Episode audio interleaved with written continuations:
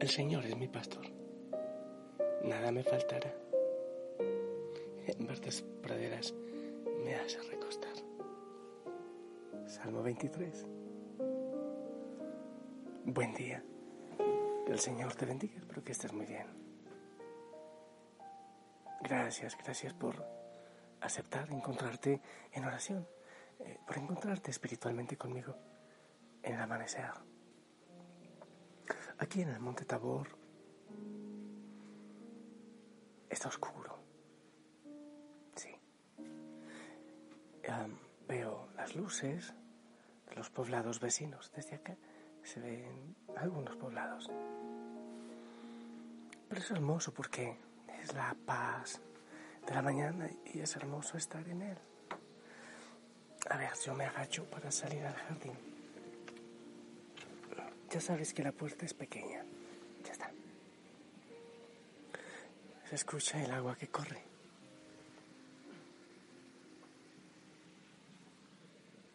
Los Isaías no están cantando en este momento, pero lo harán un poco más. En un ratito ya lo harán. Henry anocheció por aquí. Debe estar al otro lado. El Señor te bendiga, que Él te abrace, que Él bendiga lo que harás en este día, los retos que tengas, tus propósitos en Él. No te olvides pasar, ahí está Isaías, no te olvides pasar por el ojo de Dios, por el corazón del Señor, lo que harás hoy. Eh, eso tiene que ver con decirle, Señor, ¿Esto te agrada? ¿Esto que voy a hacer está conforme con tu voluntad?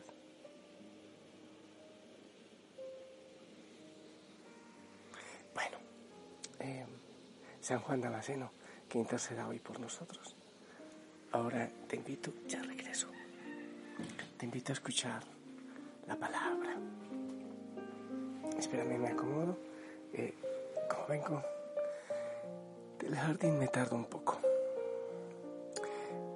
Ya sabes que la palabra del Señor en este adviento, eh, bueno, en este no, en el adviento, la primera lectura habla de la promesa y el Evangelio habla del cumplimiento de esa promesa. La primera lectura de Isaías 29, 17. Hoy precisamente habla de eso. Pronto, muy pronto, el Líbano se convertirá en vergel. El vergel parecerá un bosque. Aquel día oirán los sordos las palabras del libro sin, y sigue, sigue para adelante. La promesa. Pero quiero que escuchemos hoy el Evangelio de Mateo 9, 27, 31. Qué bueno que lo sigas tú también en tu Biblia. En aquel tiempo, dos ciegos seguían a Jesús gritando, Ten compasión de nosotros, hijo de David. Al llegar a la casa se le acercaron los ciegos y Jesús les dijo, ¿creen que puedo hacerlo? Contestaron, sí, Señor. Entonces les tocó los ojos, diciendo, que les suceda conforme a su fe. Y se les abrieron los ojos. Jesús les ordenó severamente, cuidado con que lo sepa alguien. Pero ellos, al salir, hablaron de él por toda la comarca. Palabra del Señor.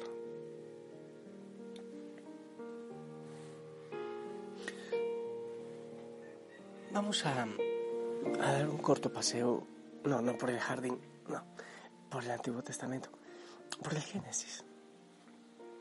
El Señor diseñó el jardín del Edén un paraíso hermoso según su gusto para, para sus hijos. Porque Dios ha creado al ser humano y se ha enamorado de su obra de arte. Entonces, Él hizo ese jardín precioso, lo diseñó precioso. Pero luego viene el enemigo. Yo no te estoy diciendo que, que te imagines eh, cómo pasó cada cosita y entonces Dios tenía este vestido. No, estamos hablando y, lo que quiero hablar es de esa tentación que surge desde el inicio y que surge con una mentira. La palabra del Señor dice que el enemigo es el príncipe de la mentira. Quiere decir que él siempre habla con mentira. Siempre. ¿Y cuál es aquella mentira que hemos escuchado desde la creación y que seguimos escuchando? Bueno, primero, la verdad. Dios nos ama.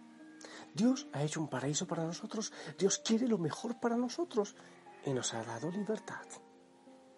Pero la mentira del enemigo, acuérdate con Adán y con Eva, el, árbol del paraíso, el árbol del bien y del mal. Dios les había dicho, no coman de eso. Seguramente todavía no estaba maduro el cerebro, no estamos suficientemente eh, unidos al Señor para conocer como Él lo que es la vida, lo que es el bien y el mal en su absoluta definición, en su completa realidad. Es por eso que nosotros debemos hacer la voluntad de Dios, porque nuestra voluntad es muy sesgada, muy parcializada. Entonces la mentira del enemigo es, ah, claro que no se van a morir, no, hacia el contrario, van a ser como dioses. Lo que, eh, palabras más, palabras menos, con palabras mías, lo que dice el enemigo es, Dios no quiere que ustedes sean felices. Dios les quita aquello que es gustoso, que es gozoso para ustedes. Coman sencillamente y va a ser una maravilla para ustedes. Desde ese momento, nosotros, el ser humano, como que siente la división entre lo que le gusta, pero que a Dios no le gusta, y lo que a Dios le gusta que yo no lo disfruto. Como que el Señor, esa es la tentación del enemigo para nosotros, el Señor no quiere que sean felices. Él no quiere que tú seas feliz. Es la tentación. Y es lo que todavía seguimos escuchando en el mundo. Ah, que va. No obedezcas esto y curas tontos. Eso no tiene sentido. Sencillamente anchas Castilla, viva la pepa, y es lo que tu cuerpo te pide y todo está bien. Pero ¿cuál es la tentación del enemigo? Es que, bueno, la tentación es esa, pero, pero otra cosa es que el enemigo nunca nos dice la verdad completa. Él dice, haz esto, haz lo otro, haz lo otro, pero nunca nos dice la desgracia, la tristeza, la soledad a la que vamos a llegar como consecuencia de ese libertinaje de ese pecado. Bueno, es la mentira. La mentira de Satanás. Dios no te quiere, Dios no te ama, Dios no quiere lo bueno para ti, Dios no quiere felicidad para ti. Eso es, esa es la mentira.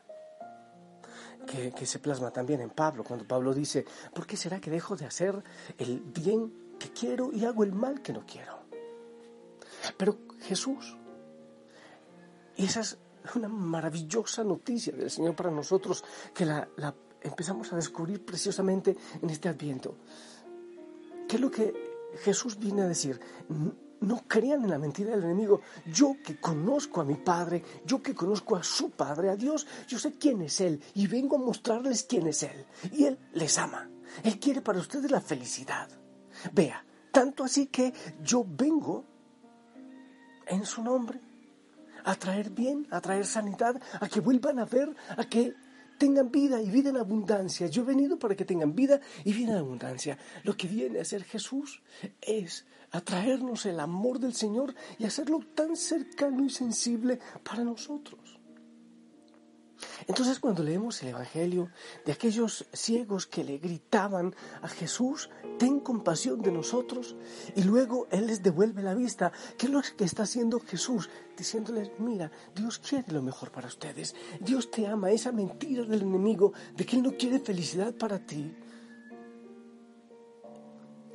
No debes creerla porque Él te ama, porque Él te cuida, porque Él sigue dándote un paraíso, porque Él quiere lo mejor.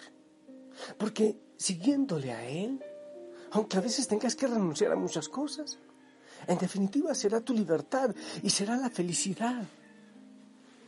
Qué hermoso que intentamos eso. El Señor ha venido para que yo tenga vida y vida en abundancia. El Señor Jesús viene a mostrarme el amor del Padre. Dios me ama, Dios es amor, soy importante para Él, como lo dice el Señor en Isaías. Yo soy la niña de los ojos de Dios.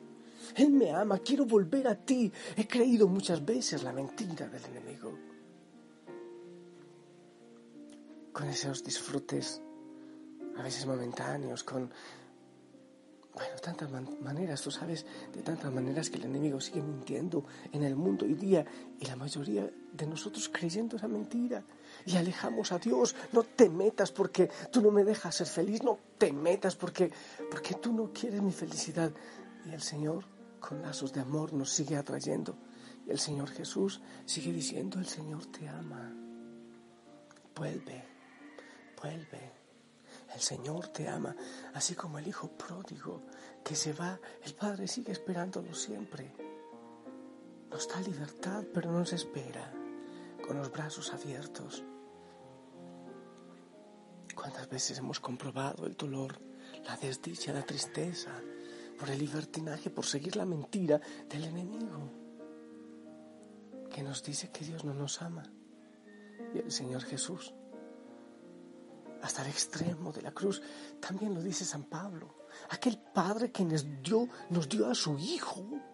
¿Acaso no nos dará todo aquello que necesitamos, todo aquello que le pidamos? Si Él fue hasta el extremo de darnos sus hijos, su Hijo, tanto amó Dios al mundo que entregó a su Hijo, a su Hijo amado, para que todo el que en Él crea no se pierda, sino que tenga vida y vida eterna. Qué hermoso que, que en este día tú grabes esto en tu corazón. Qué hermoso que lo escribas incluso en tu diario espiritual. Qué hermoso que, lo repitas, capaz que, que lo repitas a alguien, personas que están destruidas, entristecidas. El Señor te ama. Él ha venido para traer vida, vida en abundancia, vida en plenitud a tu vida. Y decirle, Señor, ayúdame a volver a ti cada día.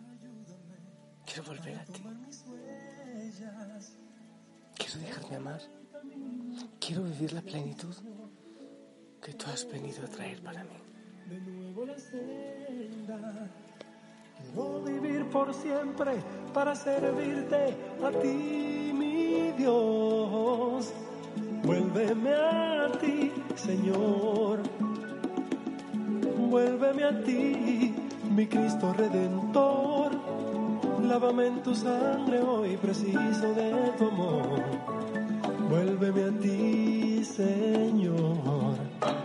Ayúdame a retomar mis huellas muéstrame el camino hacia ti, Señor. Enséñame de nuevo la senda. Quiero vivir por siempre para servirte a ti, mi Dios.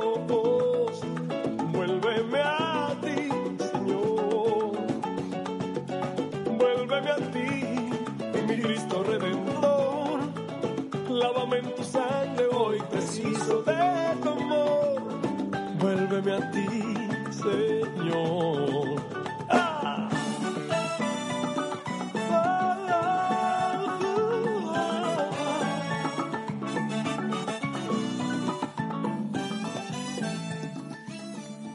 ¿Quieres intentar repetirlo?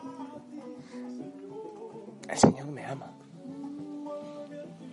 ¿Quieres decírtelo a ti, a ti, a ti mismo? El Señor me ama. El Señor quiere lo mejor para mí. El Señor está a mi lado. Él ha venido para que yo tenga vida, vida en abundancia. Muy bien. Yo quiero bendecirte. Bendecir lo que harás en este día y bendecir para que creas en ese mensaje amoroso, mensaje hermoso del Señor. En el nombre del Padre, del Hijo, del Espíritu Santo. Amén. Esperamos tu bendición.